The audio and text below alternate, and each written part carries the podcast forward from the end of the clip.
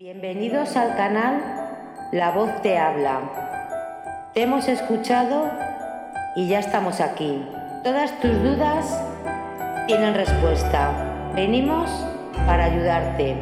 En los próximos minutos vas a disfrutar de una experiencia de sabiduría. Solo te pedimos que lo aproveches. Ya sabes, nada es porque sí o no Grandes mensajes para la humanidad. ¿Cómo convertir el fracaso en éxito? Por Ann Davis. Vamos a comentar cómo convertir el fracaso en éxito. Si pudierais hacerlo, sería como un truco, ¿no es cierto? Pero no es exactamente lo que parece como veremos a continuación. ¿Qué entendemos por éxito? Algunos piensan que el ascenso en un empleo importante en una empresa es indicativo de éxito. Otros piensan que son fracasados. No importa lo que tengan o dónde estén, incluso aunque sean la cabeza de una gran organización. Una persona que sea abogado puede llegar a pensar que es un fracasado porque no es un doctor y así sucesivamente. Hemos de entender lo que significa para nosotros el éxito. Hay muchas amas de casa que viven felices con sus actuales ocupaciones. Hay otras que friegan los suelos y lavan los platos con amargura en sus corazones, pensando que podrían haber hecho cosas mejores. No saben por qué han de permanecer atrapadas en un trabajo tan infeliz. Se puede notar cómo con el paso del tiempo la amargura se adueña de sus rostros, de modo que la belleza se va desvaneciendo. Esto es un rasgo muy antisocial. No es agradable mirar a la amargura a la cara y esto nos provoca rechazo. Les debemos a los demás un poco más de belleza, ¿no creéis? Éxito y fracaso. ¿Qué es lo que son? Cuando un niño que está aprendiendo a andar se cae, ¿es un fracaso? ¿El proceso de hacer un perfume resulta un fracaso porque en determinada fase huele horrible? Pero es que somos seres humanos y tendemos a evaluar y evaluar a los demás en términos del proceso, sin comprender que tal o cual etapas determinadas no tienen nada que ver con el éxito o el fracaso. En Cábala, el sefirá asignado a la naturaleza del deseo se llama Victoria, Netzah. Es la esfera de la actividad de Venus. Victoria podría significar éxito, ¿no es cierto? Se relaciona con la naturaleza del deseo, el ser emocional de la persona y el impulso básico emocional. ¿Cuál es la verdadera historia que hay detrás de la victoria o del éxito? ¿Os sorprenderá que os diga que nunca ha habido un tiempo en el que no hayáis dejado de tener éxito, incluso cuando haya parecido que fracasabais? ¿Pensaréis que estoy equivocada? Si lo analizamos, veremos que es cierto que nunca hemos fracasado. Veremos también que gruñir y refunfuñar acerca de un evento concreto es contrario a los verdaderos principios de la evolución de la conciencia o la comprensión del significado de lo que parece ser fracaso o éxito. La gente puede observar a un matrimonio que no hace más que tirarse los trastos a la cabeza y decir que tal matrimonio es un fracaso. ¿Pero lo es? Suponed que para cada uno de los esposos lo que quiere en realidad es un compañero contrincante. Entonces tienen un matrimonio exitoso, a pesar de las apariencias, porque han conseguido satisfacer su mayor necesidad, encontrar a alguien con quien pelearse no se divorciarían por nada del mundo. Aprovecharán cualquier excusa para enzarzarse, porque se pertenecen el uno al otro. Para ellos resulta ser un matrimonio exitoso. Están satisfaciendo un deseo que es más poderoso en sus naturalezas que el de la armonía o el del amor. Ambos necesitan del rechazo mutuo. Así que cuando veáis matrimonios como este, o si resulta que sois uno de ellos, aprended un poco de discriminación. Reconoced la causa subyacente. Comprended que no hay cosa tal como el fracaso a pesar de las apariencias. Cualesquiera que sean las condiciones de infelicidad, son el resultado de ciertos impulsos emocionales, cierta inmadurez, cierta carencia de percepción, cierta ausencia de discriminación. Llegará la hora en que nos cansemos de luchar. Entonces estaremos listos para hacer algo acerca de nuestra naturaleza, empezando a buscar las razones del éxito logrado consiguiendo tal aflicción. Lo llamamos fracasos, pero son lo que en realidad nos impulsa a obrar con más concordancia con la voluntad divina, que realmente quiere y trata que todas sus criaturas caminen en el logro del éxito completo en lugar de lo contrario. Para aprender qué es lo que atrae el éxito, la alegría y la realización verdaderos, hemos de obtener y ser todas aquellas cosas que parece que nos proporcionan justo lo contrario. Así es como aprendemos. Cuando aprendemos a escribir, nuestros primeros esfuerzos nos resultan muy buenos. A medida que aprendes a trabajar con tu poder, el que compartes con la vida una divina, ese poder de manifestar tu propio ser, obtendrás ciertos extraños requisitos. Un cónyuge contrincante traición, ¿creerás que esa traición es algo que no te ha procurado mediante tus propios requisitos? Analicémoslo. De este modo podemos empezar a librarnos de esos lamentos que hacemos cuando miramos al ayer al comprender cuál es la causa subyacente. Podemos librarnos de ese lamento y empezar a ver la magia y el éxito de cada momento de nuestras vidas, aunque se trate de momentos tristes. Si empezamos a mirar las cosas de otro modo, seremos capaces de empezar a controlar nuestras vidas y convertirnos en conscientes co-creadores con Dios. Hacia esto hemos estado siendo educados. En cualquier caso, es nuestro destino. Ya somos co-creadores con Dios, solo que inconscientemente. Para llegar a ser conscientes tenemos que cometer muchas equivocaciones. Tenemos que experimentar mucho tipo de fracasos. Consideremos la experiencia de la traición y veamos si no ha resultado ser un éxito. Al ir evolucionando nuestra conciencia, un requisito es aprender cómo ser sinceros con nosotros mismos. Por encima de todo, ser sincero contigo mismo y de ahí seguirá, como el día a la noche, que entonces ya no podrás ser falso con ningún hombre. ¿Qué significa ser sincero con uno mismo? Para empezar, habremos de saber de que uno mismo se trata. La mayoría de nosotros pensamos que somos nuestras personalidades, nuestras emociones, nuestros pensamientos y nuestros impulsos. En ocultismo sabemos que se debe superar toda esta falsa identificación, que hemos de llegar a la comprensión verdadera de quién somos en realidad y en consecuencia identificarnos con aquello que siempre está y siempre ha estado en unión consciente con el yo uno universal. La personalidad, las emociones y los pensamientos son cosas pasajeras. ¿Sientes lo mismo hoy en día acerca de aquello con lo que estabas enamorado hace 10 años? ¿Cuál es tu actitud respecto a las cosas que te causaban el llanto en la infancia?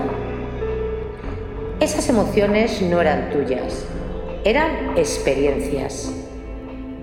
De alguna de ellas has extraído sabiduría. a partir de la experiencia emocional. ¿Pero aún piensan que son tus emociones?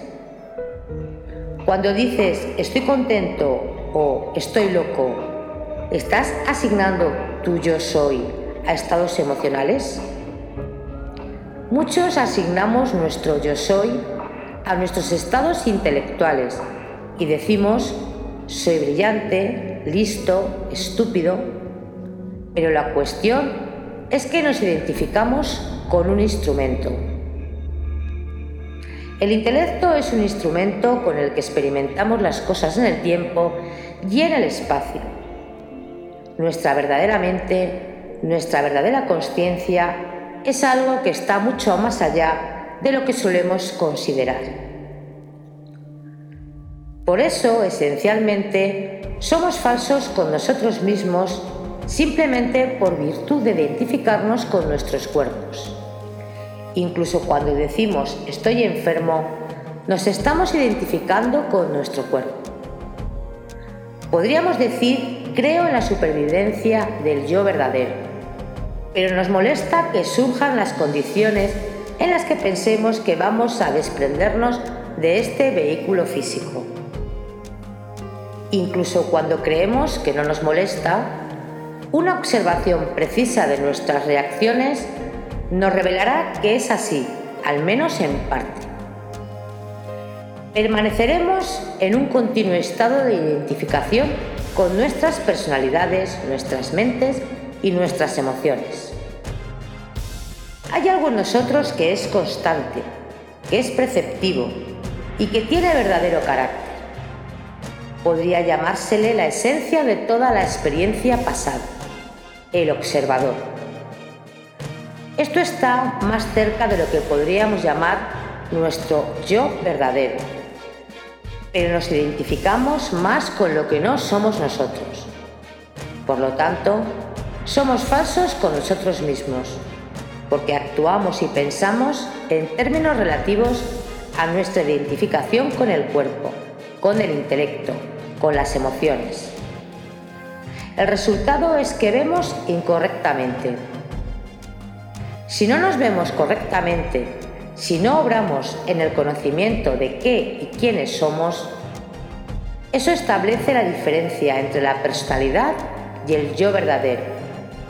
El resultado es que no vemos a la gente tal como son.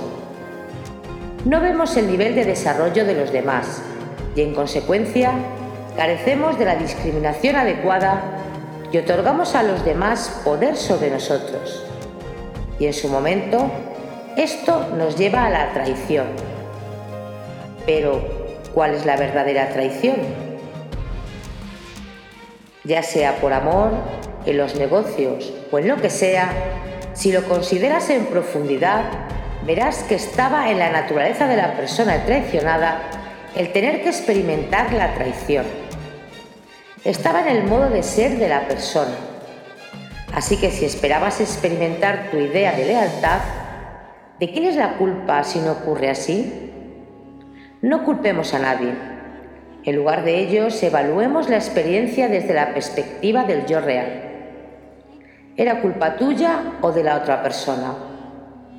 Si hubieras sido capaz de percibir con precisión y objetivamente, desde el observador habrías visto los diversos rasgos, el nivel de desarrollo la tendencia y la capacidad de traición en la otra persona.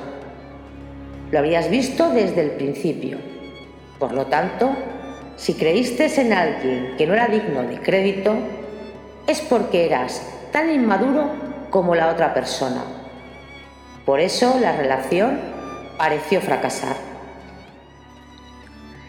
Y entonces decimos, él o ella me ha fallado y nos llenamos de pena y lloramos, pero en realidad nadie te ha fallado.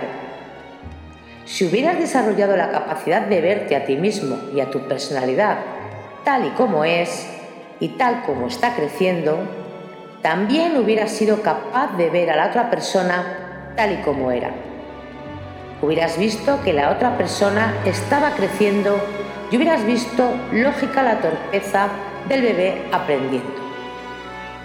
Cuando hemos tenido bastantes desengaños de este tipo, Cuando comprendemos que son necesarias muchas experiencias para desarrollar una percepción básica, entonces llegamos a saber que cualquier desengaño que hayamos tenido es el mal olor inevitable que se ha de producir en el proceso de confeccionar un perfume delicioso. Es parte del proceso. Es parte de lo que nos hace empezar a mirar con profundidad, buscando en nosotros aquello que aún no está desarrollado en nuestra naturaleza, lo que nos causa cierta carencia de percepción o lo que nos hace requerir constantemente un compañero contrincante. A menudo, incluso en el trabajo, nos gustan los compañeros contrincante, lo mismo que en una relación marital.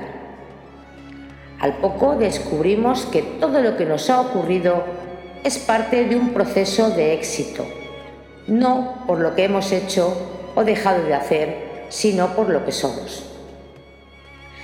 La gente piensa acerca del karma en términos de premio o castigo, lo cual no es cosa buena de mantener en la conciencia para un aspirante ocultista, porque entonces sostenemos deseos de que cierta gente sea castigada. Chascamos la lengua y movemos la cabeza diciendo, ¿cómo lamento el karma de esa persona? Lo decimos con un cierto secreto deleite acerca de lo que les va a pasar por ser mezquinos con nosotros.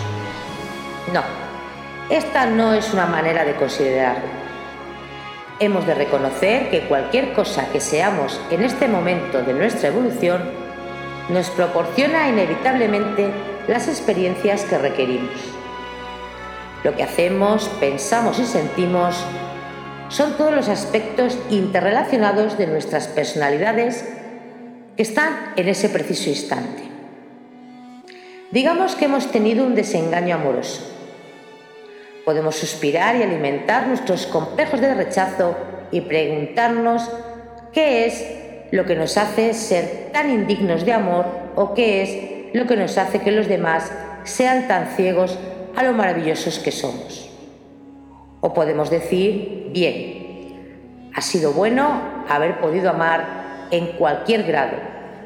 Y si el objeto al que he dirigido mi amor no lo tenía que ser así, pues no lo era.